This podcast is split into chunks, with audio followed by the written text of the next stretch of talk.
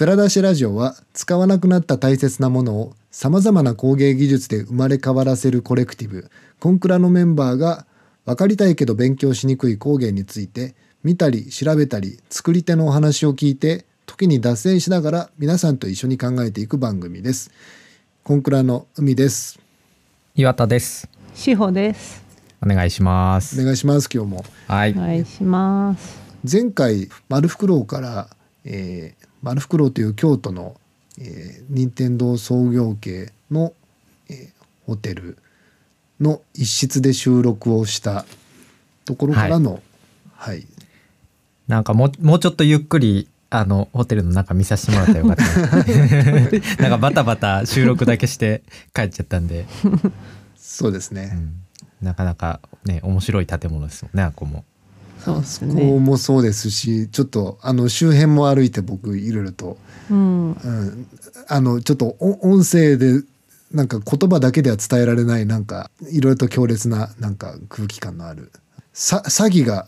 なんかすごいいっぱいいる小道とか、はいはいはい、あの鴨川に詐欺がいるのはなんか知ってたんですけどうん、その小道の一角にずっと住みなんか10話ぐらい住み続けてるって界隈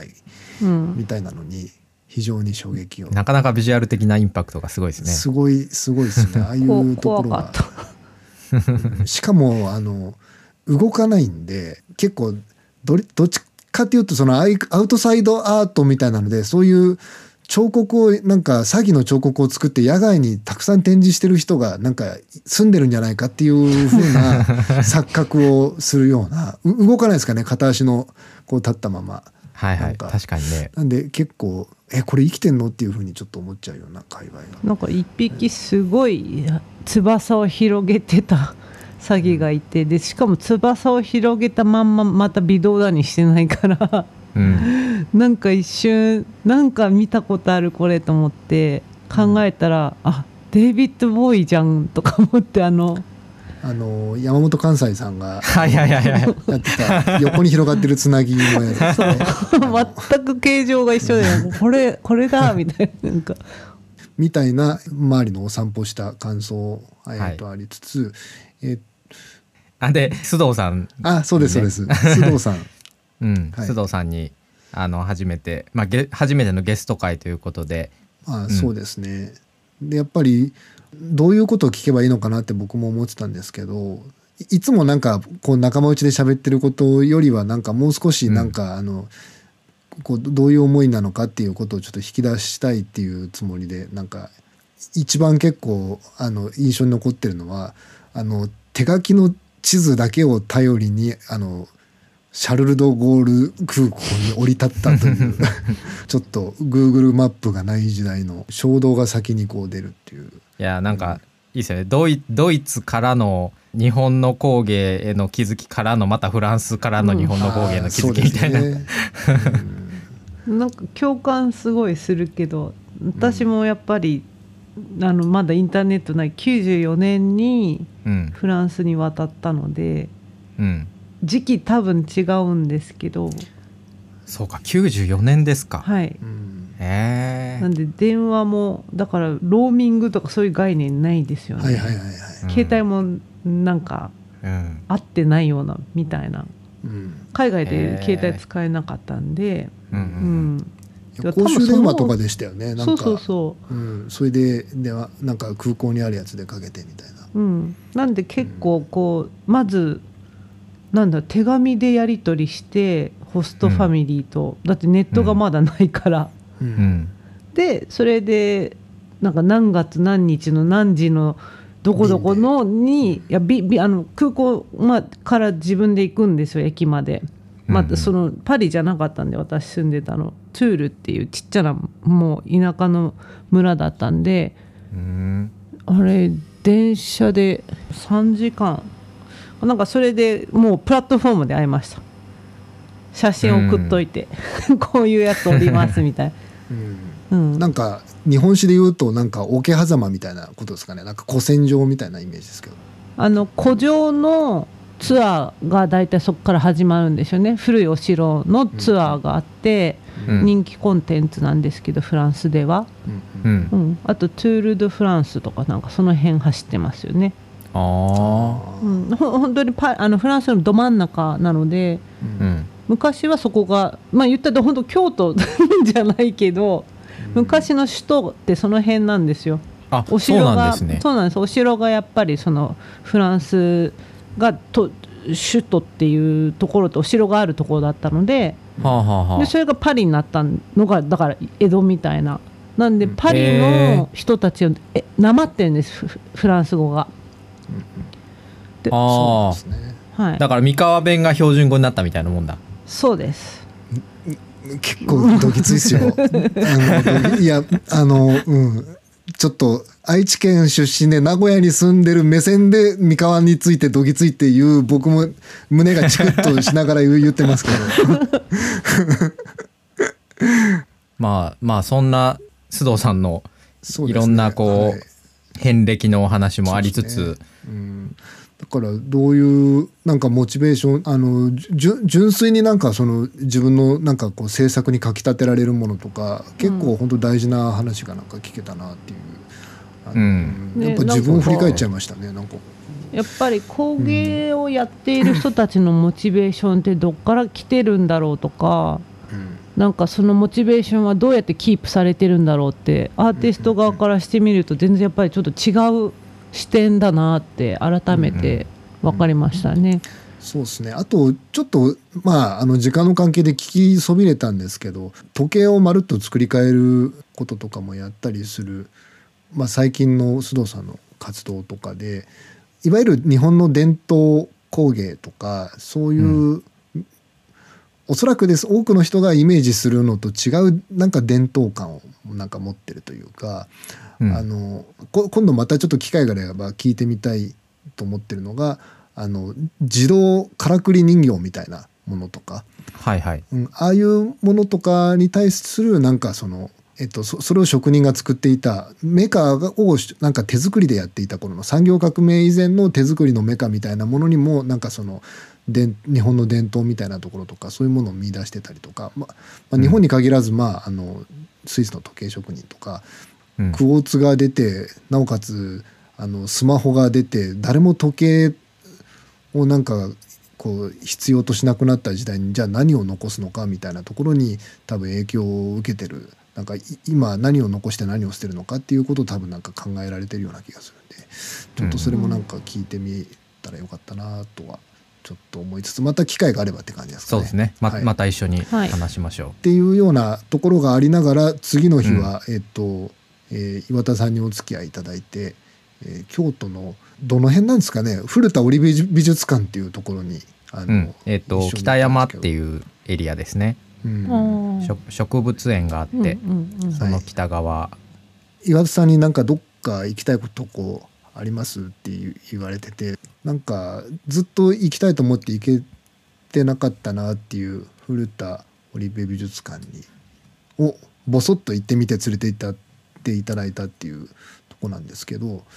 今日の、まあ、お話は古田織部ってなんだっけみたいなところから話してもいいんですっけ、うんうん。僕だから あの、うん。同行して一通りあの一緒に見たくせにうん全くわからないそうですね。で、うん最初にそのそこい行きたいなって言ってた僕の立場を明らかにしとこうかなと思うんですけど、僕の、えっと古田織部に対する知識の、えっと90%はあの講談社のモーニングで連載していたあのヘウゲモノと書く表表現物っていう漫画によるものであるっていうことはあのここで白状しといた方がいいのかなと思っております。で、まあ、どういう人かっていうと簡単に言うと茶人なんですけど、えー利休の、まあ、千の利休はなんか日本史の教科書で12行は多分出てくると思うんでうん。あの、まあ、知ってる人も多いと思うんですけど、えーっとまあ、わわび茶みたいなものをわびさびみたいなところを大成したお茶人でそのまあすごい弟子がなんか何人かいたうちの一人っていう感じですね。うんうん。えー、と利休はまああの商人の出だったんですけど、えー、と利休の弟子だった古田織部っていう人は、えー、と武家の出で小さい頃は細川雄斎さんっていうほ細川家の、うん。細川忠興っていう人のお父さんですね。あの関ヶ原とかで戦ってる細川忠興、うんうんうん。でその人に結構いろいろとまあ文化的なことの教育を受けてたんですけどわりかしふざけてなんかこうまともにやってなかったっていうようなあのことがあって、お茶の世界に入り始めたのがなんか40代ぐらいっていうところ。であの、うん。こうどどっちかっていうと昔からなんかこうなんかそういう美意識みたいなので頭角を表した人でも別になくて、うん。利休に 40, 40か40手前ぐらいでちょっと弟子入りしてすごい間をはしょるんですけど今でいうく国のなんかクリエイティブのトップみたいなそういうとこになるっていう人ですね。多分と安土桃山時代にその京都オリンピックっていうのがあったらそのオリンピック開会式とかのあの総合ディレクターとかを任されるんじゃないかっていう いう立ち立ち位置だと思うんですよね多分ですけど。えーっとじゃあな何ですか？その国主導国主導っていうかえ時代的にはあれななんですよね。安土桃山本当に時代ですね。お織田信長秀吉あの、えー、とで徳川はっていうふうにはい。権力が移っていく真っ只中をずっと生きてたっていうそうですね。その時代の人ですよね。好きと呼ばれるまああのまあ文化的にいけてることにまああの目利きもあるし、まあ、自分の、もう新しいあのこうある種ファッションリーダーとして流行を作り出せるしていった人っていう立ち位置の人、うん。うん、うん。仕で掛け人ですよね。そうですね。でまあ茶人おお茶のこともなんか多分話しといた方がいいような気がするんですけど僕のお茶の素養っていうのは本当になんかあのか細いもので、えっと、もう10年以上前にあの裏千家の方だった師匠が、まあ、癌で他界してからはあのほずっとやってなかったしある突然こうあのいろんなこう間はしょりますけど茶茶の茶室がある家にこう引っ越してきてからあの YouTube で手前をなんか思い出しながらえ10年前に先生が亡くなられる、ね。ま、前は結構長くやってたんですか？えーっとそれでも23年ぐらいだと思いますね。それうでーん多分病気のことがちょっと分かってからうん結構いろんなことをなんか駆け足でちょっと伝えてもらったようなところがあって。うん。あのか型は教えるけどもあのそそれよりも大事なことはなんかやっぱお茶を飲む空気感を大事にすることであるとか、うん。ちょっと話いろいろあっちゃこちゃ飛んじゃうんですけど、うん。えっ、とその方は、えー新潟の佐渡島にあのご実家があってでそこの、はい。まあ、友達のお母さんだったんであの、まあ、親友のお母さんでちょっと親友と一緒にちょっと佐渡を訪ねたりとかしててそこでちょっと簡単にお茶を、まあ、入れてもらったりとかするような時にあの水差しって言ってあのお茶をこう茶釜にこう水を足したりお茶をはい。お湯をすくったりとかする、あの、はい。やつがあるんですけどそういうものの蓋をなんかこう水差しはちゃんと蓋付きでなんかこう一つのものなんですけど蓋をなんかこうなんか外して、えっと、今日はなんかを庭でヤツデの葉がまあなんかあったからとか言ってヤツデの葉っぱちぎってきてそれを蓋にするみたいなちょっとあの風流でおしゃれなことをたまにやるような人だったんですよね。でなんかそういうなんかマインドみたいなものをなんかこう僕その先生はその人しか知らないんですけど、うん結構え影響を受けていて、うん茶室のある家にこう引っ越してきたこともあってちょっと思い出しながらあの自分で使う茶器をつ作ったりとか、うん。ん。えーっとまあ友達がこう来た時にまあせめて自分が知ってることだけでもなんかもてなしたいっていうようなあのつもりでなんかおお茶をこうみんなで一緒に飲んだりとかしてるっていうようへなー。まあ岩さんもぜひ来てほしいんですけどね。そうですね、うん。うん、茶室のある家ってすごいですね。そうですね。ようようそんな家が。と登場したんですよね突如。ね。ネットで見つけた。へえ、でそういうことがあって、えー、と草野球をやるような感じで、うん。お茶を楽しんでいるっていう立場。っていうことうん。をちょっと前置きしておきながら、織部ってやっぱあの人の名前でもあるしこううん。焼き物のい一種のスタイルの名前もあったりとかするので、うん。なんかいいろんなところでオリベっていうあの単語は登場するんですけどうん。簡単に言うとおなんかおお茶碗とかでえっ、とまあベージュの色にこうなんだろうオリーブ色オリーブ色っていうか緑色のがちょっとかかっているっていうような、あのそういうのがなんかもう陶芸でもオリベ油ってのがあるぐらいもうみ緑のあののがあるんですよね。あじゃあそのみ緑がかなりそのオリベ印なオリベ印な感じですね。そうですねオリベって名前ついてるだけにシグネチャーカラーみたいな、そうですね。彼が開発したからうんいやそうそうなんですそういう意味でオリベ美術館に行ったらそういそういうオリベ油的ななんか茶器とか、まあ、あの器とかがすごいいっぱいあるんだろうなと思って行ったらやっぱりいっぱいあったっていうあのだけの話なんですけど。あのちょっとそこでさらに遡って言うとオリベがなんかその文化的な覇権というかそういうものを付け出していってこの人が言ってるなんかこう美意識はちょっと一目置かんといかんっていうの周りがそういうふうに空気になってきた時にまあか彼はこう美濃であったりとかあと九州の唐津だったりとかっていうところに、うん。こうまあ陶芸家とまあ結構密に話し合ったりとかしてこうディレクションを始めるんですよね。こういう器が欲しいとか、こういう器が欲しいとか。でそういうふうに言い始める前はあの茶器で使われるものって、えっと、ようやく利休がこうなんか真っ黒いなんかこう日本で作った、まあ、あの茶碗っていうものがあの本当にわびたものでこうき金星も取れすぎていなくかといって緩すぎもななくあのちょうどいいなんか収まりの真っ黒い器であの、足し引きしてちょうどいい感じっていうなんかものを確立したって言われていてで、うん。よようやくそこでまあ利休が、まあ、ようやくその日本の器でもいいんだよってよなんか言い始めたようなところがあってそれまで茶会で用いられるなんていうんですかね茶器ってあの基本的にはもう中国朝鮮のものなんですよね。ああそうなんですね、でその時期とか、まあ、白磁とかもう基本、まああいつらが一番すごいっていうような世へ界で今でも多分あの結構オーセンティックな茶会ではなんかそうだと思うんですけど。ああそうなんですか。そうですね。その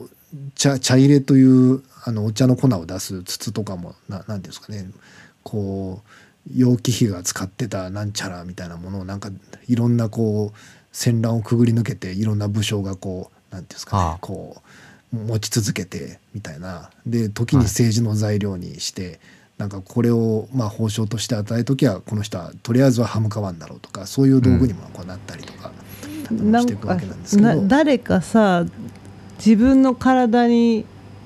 くくりつけてこうどうしても渡したくない工芸品を体にくくりつけて爆死した武将いなかったっけ、爆死したのはえっ、と爆死？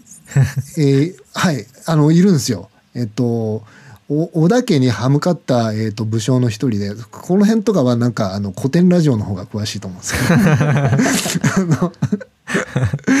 ええば爆死ってえ火薬を、はいそうですね。火薬火薬とほう。そのなんあの大事な茶茶釜ですね。はい。うん。を、えーもうな本当にもうんとかみたいな。茶器と一緒に死ぬっていうそうそうあの体でもう本当になんか城で爆死した武将とかあとはもう、えー、と城をもう完全に攻められて包囲してもうあの裏口から逃げるみたいなところで、えー、と荒木なんとかっていう武将ですね。あいのたね。その手手で持てるだけの茶器を持ってそそくさと逃げる武将とか、茶茶器ってもうなんか命より大事なものなんですよね。うん。へなちなみに爆死した人は松永っていう武将秀なんて読むんだ？今ウィキペデウィアィウィキペディア読んでます。読んでる。うん。本名古典名平雲っていうはい。茶釜ではい。でそれ持ってた人が松永ひなんて読むんですかねこれ久秀久秀そうだ。っ久秀ですか。ていう人だ。へえやばい。結構嘘みたいな話が その、えっと、モーニングで連載してたあの表現物っていうところが本当に爆死する描写が出てくるんであの歴史をなんかあの辿ったフィクションかと思うんですけど実話だったりとかするってへいう。ええちょっとあの僕マジでゼロ知識なんでうん。確認なんですけど茶道っていうのは千利休以前からはい日本のその文化としてかなりその武将だったらたしなむみたいなものとしてうんもううん。ある程度確立されてた。あるようですね。武家茶だっけ？なんかそうなんですよ、えっと武家の人がやるお茶会っていうのがあって、またそれってこう普通のお茶会よりも大きなスペースでうん。でなんかこう自分のもなんか結構こう器とかも大きめだったって聞いてます。そうです。なんか織部がなんか大きくまあひ結構部屋部屋部屋がこう広くて人と人のなんか距離が近い時に、それでも器が見せびらかせるようにちょっとデカめの器みたいなことは言ってたんですけど、うん。まあ織部ももちろんその利休とか現れるずっと前の鎌倉時代から一応もうあの茶の湯っていうなんかフォーマットは一応あってですね、うん。で、えっとまあ武家同士が腹割って話すとかそういう時にも茶会というあのフォーマットは利用されてたようであるということと、うんあと必須科目なんでそれがなんかこうスタイルがいけてるいけてないとかっていうのがどうやら多分あんまり関係ないっていうか。あの田舎の武将でもなんか自分なりのなんかお茶を入れてももてなすしまあ、うん。うん。ととりあえずはなんかなんかそういうものがやられてたっていうような感じ、やっぱり利休の、えー、と弟子で山上宗司っていう人がいるんですけど、はい。あのその人はなんかちょっといろいろとコミュニケーションに問題があったみたいで なんかあのいろんなとこ飛び出すんですよね。なんかそ いのろんなとこ飛び出すもうもう 俺はもうちょっと俺俺はもうちょっとちょっとともうあの我慢ならんから飛び出すみたいな利休のもとに飛び出したりとかして で前田家に可愛がられてると思ったら飛び出してで、はい。そういうので放浪したりとかして小田原の方になんか落ち着いたりとかしてはい。つくんですけど、なんか小田原の人とかはなんか京都とかあと利休のところで学んだ人がいてでもう田舎臭いお茶の手手前とは分かってるんですけどまあ、うん。僕なりになんかやるのでちょっとあの宗司さん教えてくださいみたいなそんな感じなんで、おうん。なんか誰かが教えなくてももうその場にはもうなんかおこうおお茶っていうフォーマットがもうあるっていう感じですよね。多分雰囲気としては。でそれをある種その好きっていう分野っていうか、まあ、ある種のファッションなんですかね、流流行だったり空間演出と道具の見せびらかすあのフォーマットは。なんか似てるかもと思ったのが80年代90年代のあのディスコななんだろう空間あー演出空間プロデューサーの。プロデューサーみたいな。あーそうですよ、ね、えわかんない。あなんかあれですよ。えっと ディスコ全盛期の時になんかこう、うん。あの要はま非日常空間として、なんかこう空間のなんかデザインインテリアデザインとかをなんか奇抜なものだったりとかはい。あああるいはなんかそのこう廃材とか集めたような空間にしたりとか、うん。なんかでかつそれもなんか社交の場にもなってるみたいな、うん。でその場に対してなんか自分も思い思いのファッションでいくみたいな、うん。なんかそういうようなものかもしれないでその頃の若者の憧れの職業トップナンバーワンが空間プロデューサーだったってことは茶人ってことなんですよね確かに。空間プロデューサーってすごいなその響きの空虚感がすごいいなやマジそうっすよね。なんかお気楽な時代だなって思いますよね。なんかこう本当10年後こいつどういう肩書きしてんだろうっていうぐらいのなんかちょうど日本のその経済がものすごくこう伸びて頂点にあった時だったからうんやっぱりそういう派手なかななんて言うんだろう生活っていうのがよかった、あのいいと思われてた今と真逆うん。ですよねなんか、でも確かに今の志保さんの話聞いてやっぱ思ったのはやっぱちょっとすごい似てるなと思ったのは茶人ってお茶立てるだけじゃなくてすごいいっぱいたくさん仕事があって、うん。あのまず空間もプロデュースあのハハードハードですよね。あの茶室ってものを建築もディレクションしないといけないしあとそこで、まあ、お茶の前になんか簡単にちょっとそなんかあのこじんまりとした食事を出したりとかするんですけど、うん。そういうものも作らなきゃいけないから食のプロデュースもやんなきゃいけない。まああのディスコとかで言ったらどんなお酒でどんなな名物カクテルをなんかこうメニューに用意しとくとかっていうのも、うん。うんまあ、あるし、そうでね変な話 DJ みたいなこともやんないといけないわけですね。ど,、うん。どういう曲をかけるとかあのどなんだろうはこう派手なこうゴージャスな曲をずっとかけるのか、まあ、あるいはこうストイックななんかこうミニマルなあのこうデトロイトミュージックをかけるのかとか。ええ曲？曲？それは？あそのえっと、音楽っていう意味ではないんですけどちょっと例えですよね、なんかどういう空間にするのかっていう まあ要は茶器をどう選んだり、えっと、掛け軸をどういうストーリーにしたりとか、あー掛け軸ね、うん。あのそういうこうえっとおお茶に呼ばれてそのテリトリーに一歩入ってから茶室に入って、うん。あのこう人と向き合ってお茶をなんか飲むまでのなんかん。全部のストーリーをどうこう奏でるのかみたいな、うんそういうような意味合いで。まああの実際にそこで音楽を流したっていうあのことも例あったかもしれないですけどお音楽は別にどうっていうよりはちょっと例えでやってますね。うん、っていうようなことで結構あのさ茶道って言ってもあのさ茶道筆頭みたいなものもすごい仕事がたくさんすごいあって料理もプロデュースしないといけないし、まあよ要人の接待とかそういうこともなんか、まあ、いけてるあのことで全部、ま、任せられそうかじゃあもう茶道あ、えっと、そのお茶でおもてなしができるっていうこと自体がある程度その人の財力とかあの、うん人脈とかみたいなものをもう示すなんかステータスみたいにそうですね。なってる感じですよねそうそうなると。そうですねなんか びわびさびなんか貧乏人ではできないですもんね。でそこがちょっと面白いところで、えーうん。ある意味すこうわびたものに対してものすごく美意識を見出すっていうのをこうう打ち立てた利休自体がやっぱうん。政界財界ともうなんかズブズブのことをやりながら、はいはい。なんかわわびさびって言ってるわけですよね。うん。うん。ででももともと商人だもんねおそうなんですよね。大阪かなんかの、うん。だからそういう人脈もなんかこう当然なんか政政治と付き合う上ではこういろいろありながら伝説の茶人っていうヘチカンっていう人がいるんですよね。うん。へヘチカン？えっ、とねヘチカン。漢って字ですか？漢字が難しい。漢字がねなんか難しいんですよね。えっとあのひらがなの目みたいなのカタカナのあ違うカタカナの目みたいなのと貫くっていうあのいいカタカナの「の」だよ。あのあそうだ。にごめんごめん。貫通の「貫」って書いてはへヘチカンなカタカナの「の」じゃないけど「の」みたいなこういう一本でピッてこあ、う、へスラッシュみたいな。うん、で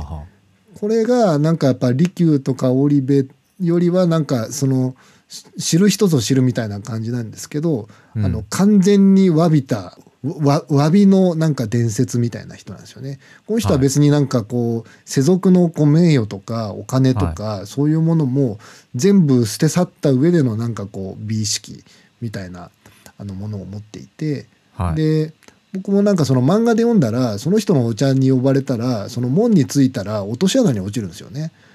では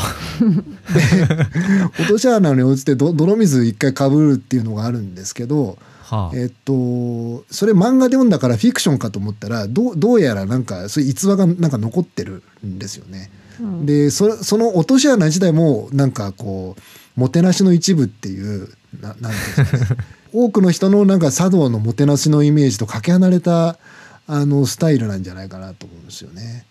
で別になんか高価な茶器も自慢するわけでもなく、ううんん、ななんかわびたああるものでとにかくこうななんですかねは腹を割って緊張をほほぐしたりとかしてでもてなすみたいなものがなんかあったようですねなんか。でその時にやっぱでもおお茶を作るお水がさどっかの湧き水からわざわざ汲んであったりとかさ、うん。うんなんかそのこう着替えさせてこうちょっとこうあのぞ雑雑煮雑煮じゃないなんだっけな。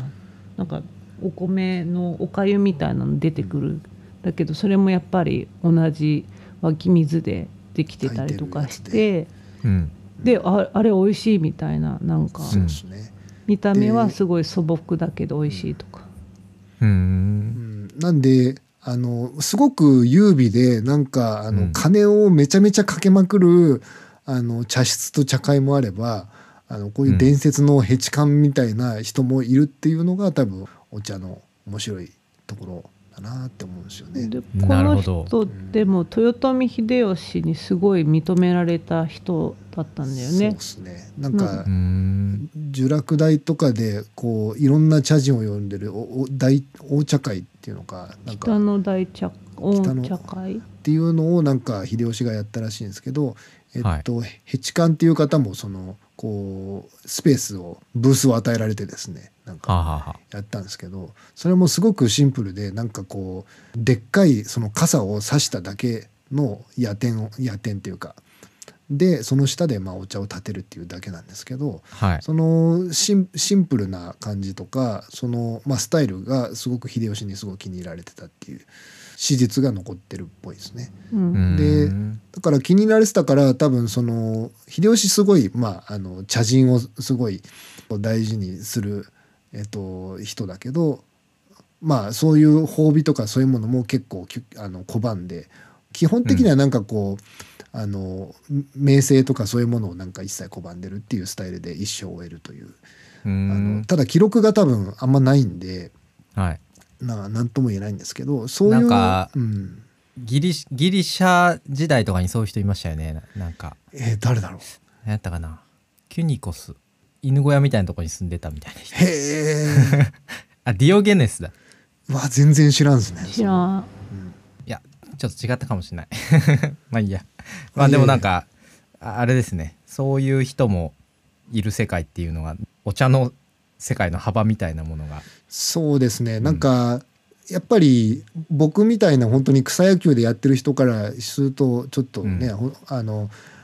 あのあアホ臭いこと言っとるかもしらんのですけどヘチカンみたいな人が現代にもっといてもいいんだろうなっていう気はやっぱりしてますね。えちなみに今のあの爆死な名前忘れたけど爆死した,、えっと。したい人とかはい、今のヘチカンとかその辺も全部その表現もののもう表現物の一番最初のストーリーがまず古田織部が織田信長の下で働いてててなんかメッセンジャーみたいな、まあ、はい。交渉人っていう感じだったのかな、そうで交渉しに行ったらうんうん。そのまずそれをまず彼はなんかその平雲みたいな名前の茶器を見たくてうんやったーみたいなあの伝説の茶器が見れるなんて茶釜が見れるなんてって言ってワクワクして行くんだけどうん。あのお前には絶対こんなん渡さんとか言ってで体にくくりつけて爆死するのを目撃するっていう、まあ、これも全然フィクションだと思うんですけどうん。あの目撃したかどうかは。でもそれ,、ね。それからスタートするんへですー。話が。そうですね。なんかあの古古田織部の話の前に結構あのお茶の世界がいろいろなんか面白いエピソード多いし僕も全然知らんので、もうなんか前半これで終わっちゃいそうですね。ねおお茶の話みたいなんで。はいなんであの僕はあの古田織部美術館にお二人と一緒に行ってなんか一通り見たけどいまいちようわからんっていう感想でうん帰ってきた人間として、もうちょっとなんかあの時代背景も含めて、な何がどうそのその後のお茶の世界っていうかなんか美意識を変えたみたいなところがあるんですかね？そうですね。それをまたちょっと、う。んそうなんかその辺がうん。今の視点で見た時に何がどうなのか全く分かんなかったんで。次回じゃないですか？そうですね。本その辺ちょっと本編にあの たどり着かなくはい次回でちょっと聞かせてください。はい。はい、じゃあそんな感じでなんか前段のなんかおお茶のなんか面白トピックつまみ食いみたいな回ですかね、はい。今回。いや面白かったです。ちょっとはい。知ら知らん話ばっかりで。そうですね。あの、なんか漫画やみたいな感じの回をなんか別途設けたいぐらいですけど、うん。まあちょっとそれはそれで、なんか結構ねお茶ってもっとなんかこう厳かなイメージがうん。あるから。い、や俺もあります、う本当に、ん、はい。じゃあちょっと次回はい織部の話聞かせてください。はいはい。じゃあえっ、とまた、あのー蔵出しラジオはハッシュタグ、えーコンクラで感想とかつぶやいてくださいまだ まだ一件ももらってないですけどあの、そうですね 身近な方からはあの直接もらってますっていう。いただいてで。そ僕の弟が言ってたんですけどあのココンクラってハッシュタグやったらなんかうん。変な観光地が海外の観光地が出てくるよって言われてて。あそうそそうですね。れ あのまあしょうがないな、うんなんかこうそれでやっていいものかっていうなんか無邪気ななんかリアクションがあったんですけどまあ別にそれでやってもらってもいいのかなって思ってまあ、ます。少なくとも日本日本語圏でうんコンクラってつぶやいてる人がいたらね、はい。間違いなくこれの話かなと思って見ますんで、はい。はい。はい、はい。でまたあの番組のフォローもお願いします。はい。はい、ではでは。はい、では次回またお願いします。はい。お楽しみに。はいはい